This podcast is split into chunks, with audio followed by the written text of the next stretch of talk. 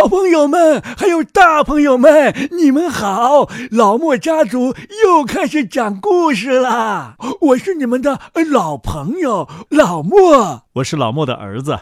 呃，小朋友们叫我叫莫叔叔，大家好，我是莫叔叔的儿子，老莫的孙子，我叫小莫。哦，今天呢，我们老莫家族要特别的感谢收听我们节目的所有的朋友，因为自从二零一六年四月十八号，也就是昨天，我们自己的老莫家族电台开播以后啊，好多好多的朋友来点击我们的节目，收听我们的节目啊。哦，太好了，太好了。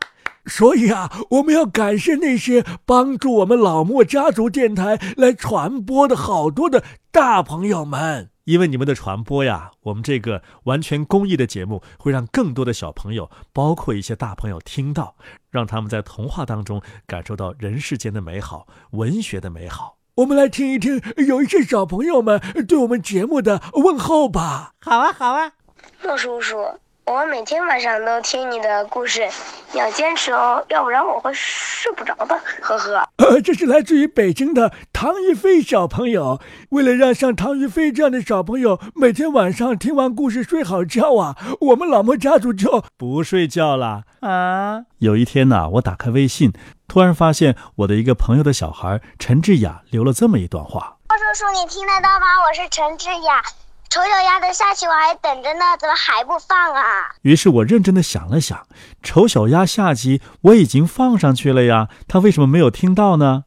哦，可能是他没有下载喜马拉雅。现在简单了，你只要关注老莫家族电台，所有的节目清单在上面一目了然了。啊，今天老莫家族电台开播，陈志安小朋友又来问候我们啦。莫叔叔，你还认得我吗？小莫，你几岁了？我好喜欢听你们讲的故事哦。嘿，居然有小女生问我的年纪了。嗯，暂时保密吧。我们的节目不仅仅有在中国的小朋友在听，还有在国外的小朋友也在听呢。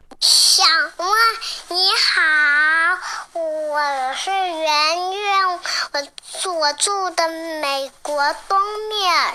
这是住在美国东面的一个小朋友。我觉得每天坚持听我们的老莫家族讲故事，你的中国话会越来越好的。哦，叫圆圆的小朋友还真不少。现在又有一个来自于美国纽约的圆圆来上节目问好了。大家好，我的名字叫圆圆，英文名叫 Clear，是 Clear 吗？他的口齿好 Clear 啊！老莫、小莫，你们讲的故事都非常的好。呃，小莫声音特别好听，他讲的故事也特别好。圆圆 Clear 小朋友还说呀，他非常想加入到我们老莫家族当中来。那我要征求一下我爸爸和我儿子的意见。欢迎欢迎，非常欢迎！口齿非常 clear 的 clear 小朋友来到我们的老莫家族。clear 的口齿是很 clear 啊，可是小莫的口齿好像不够 clear 了。哦，我也同意让圆圆加入到我们老莫家族，一起来讲故事。那好吧，今天我们就来第一次跨洋合作。我们今天讲的故事叫做《拇指姑娘》。从前呐，有一个老妇人。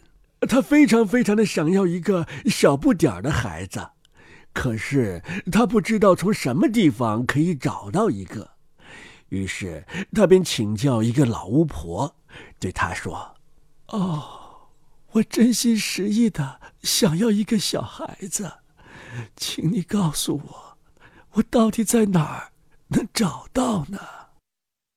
哈哈哈哈哈，可以。会有办法的，巫婆说道：“这是一粒燕麦，它根本不是农夫在田里种出来的那种，也不是喂鸡吃的那种。把它埋在一个花盆里，你就会看见发生什么事儿了。”啊，多谢了，妇人说道。给了巫婆十二文钱，回了家把麦粒种下，马上便开了一朵漂亮的花儿。看上去这花儿就和郁金香一样，只是花瓣儿啊紧紧的拢着，就好像还是一个花骨朵儿。多么漂亮的花儿啊！妇人说道。吻了吻花儿美丽的红色和黄色的花瓣。当他正吻的时候，花儿啪的一声绽放了。这是一朵真的郁金香，可以看见在花的正当中，在绿色的花蕊上坐着一个很小很小的姑娘，又清秀又美丽。姑娘还不到大拇指那么长。因此啊，她便被人称作拇指姑娘。老妇人用半个切的十分漂亮的核桃壳给她做了一个摇篮，用一些紫罗兰的花瓣给她做了褥子，一片玫瑰花瓣做成她的被子。他夜里呀就睡在里面，不过白天他在桌子上玩。老妇人在桌子上搁了一只盘子，用花做了一个花环，围在盘子周围。花的枝啊，都插在水里。盘子里飘着一片郁金香的花瓣。拇指姑娘可以坐在上面，在盘子里荡着，从盘子的这边荡到盘子的那边。她用两条白色的马鬃做桨划着，看上去真是太好了。她还会唱歌呢。唱的好听极了，快乐极了，这儿的人从来没有听过。一天夜里呀，正当他躺在那漂亮的床上的时候，一只丑的要命的癞蛤蟆从窗外跳了进来。那里有一块玻璃碎了。癞蛤蟆很丑，个子很大，浑身黏糊糊的。它一下跳到了桌子上，跳到拇指姑娘正睡着的玫瑰花瓣那里。乖乖，这个漂亮的姑娘可以给我的儿子做媳妇儿。癞蛤蟆道：“他抓住了核桃壳，跳出窗子到花园里去了。外面有一条很大很宽的河，河边却是一片沼泽地，有许多的稀泥。癞蛤蟆和他的儿子就住在这里。嗯，他也丑极了，脏极了，就像他的母亲一样。”他看见核桃壳里的小姑娘，就 的叫起来：“乖乖，别这么大声说话，要不然你会吵醒他的。”老癞蛤蟆说道：“他还会从我们这里逃掉的，因为他轻的就像一片天鹅绒似的。”乖乖，我们要把它搁在河里一片宽睡莲的叶子上，它这么小又娇俏。对他来讲，那片睡莲叶子就像一个小岛，在那上边他就跑不掉了啊！呱呱！哈哈哈！我们再把烂泥下面的房屋打扫干净，你们就在那儿安自己的家吧！哈哈呱呱！河面上生长着许多睡莲，绿叶儿宽宽的，就像飘在水面上一样。最远的那一片也是最宽的。癞蛤蟆游到那里，把核桃壳连同拇指姑娘一起搁在上面。一大清早，小可怜虫就醒了。当他看清自己在什么地方的时候，他伤心的哭了，因为那片绿色大叶子的四周尽是水呀，他根本无法到地上去。老癞蛤蟆坐在烂泥里，用灯芯草和睡莲骨朵装饰着他的屋子，要让他的儿媳妇住得舒服称心。然后啊，他便和他的儿子一起游到放拇指姑娘的那片叶子那里。他们要把他那张漂亮的床搬来，要在他来之前把它放在新房里。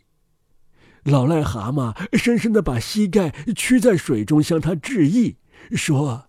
乖乖，请你会一会我的儿子，他要做你的男人，你们要舒舒服服的住在烂泥地下面。呱呱，他儿子就能说这么一点儿，然后他们抓着那精致的小床，带着他游走了。可是拇指姑娘孤零零的坐在绿叶子上哭着。因为她不愿跟那丑癞蛤蟆住在一起，也不愿他那丑的要死的儿子做自己的丈夫。在水里游的那些小鱼，当然看到了癞蛤蟆，也听到了他讲的那些话。因此啊，他们都把头伸出水面，他们要看看这小姑娘。他们一看见她，便发现她太美丽了。鱼儿都十分难过，她要嫁给那个丑癞蛤蟆。不，绝对不能这样。他们钻到水里边，围着拖着他的那片睡莲的叶子的杆儿，用牙啃断它。于是啊。叶子便带着拇指姑娘顺着小河飘走了，远远的飘走了，到了癞蛤蟆到不了的地方。拇指姑娘飘过了许多许多的地方，在灌木丛里栖息的鸟儿看见她，都唱道：“啊，多么漂亮的小姑娘啊！”叶子载着拇指姑娘飘得很远很远，这样拇指姑娘便到了外国。一只漂亮的蝴蝶总是围着它飞着，最后落到了叶子上，因为它太喜欢拇指姑娘了。它现在开心极了，因为癞蛤蟆再也见不到它了。它飘过的地方又是那么秀美，阳光照在水上，就像闪闪发光的金子。于是它解下自己的腰带，一头拴住蝴蝶，另一头紧紧地系在叶子上。这一下子，叶子飘得快多了。还有它，你们知道，它是站在叶子上的。突然，飞来了一只很大的甲壳虫，它看见了它，就用嘴叼住了它那细细的腰，带着它飞到了树上。这时，那只蝴蝶还在飞着，随着绿草顺着河流下去，因为它是被系牢在叶子上，脱不开来的。天哪！甲壳虫带着它飞到树上去的时候，拇指姑娘心里多害怕呀！但是令她最忧伤的，还是被拴在叶子上的那只美丽的白蝴蝶。要是它挣不脱，是会饿死的。可是甲壳虫对这一点儿也不关心，他把它放在树上最大最绿的叶子上。把花里头最甜的汁给它吃，说它美丽极了。虽然它一点也不像只甲壳虫。一会儿啊，住在这棵树上的所有的甲壳虫都串门来了。他们看着拇指姑娘，甲壳虫小姐们拿他们的触须碰了碰她，说：“它只不过有两只脚，看起来很可怜。它没有触须。”另外一只说。腰那么细，看上去就像一个人，真丑。所有的雌甲壳虫都这么说，可是实际上，拇指姑娘是多么清秀啊！那只把她抓了的甲壳虫也是这么想的，可是大家都说她很难看，所以最后她也这么认为，再也不要她了。她现在到哪儿都可以，他们带着他飞下树，把她放到一朵雏菊上。他在那儿哭着，因为他丑得连甲壳虫都不愿要他了，而他却是人们能想象到的最俊秀的人，就像最美丽的玫瑰花瓣一样娇嫩。好了，拇指姑娘今天就讲到这里。拇指姑娘这个故事是安徒生爷爷特别有名的一部童话。但是呢，这部童话太长了，所以呀，我们把这个故事分成了上、中、下三集。我希望你们耐心的听下去，而且要开动你们的小脑瓜，来好好思考一下。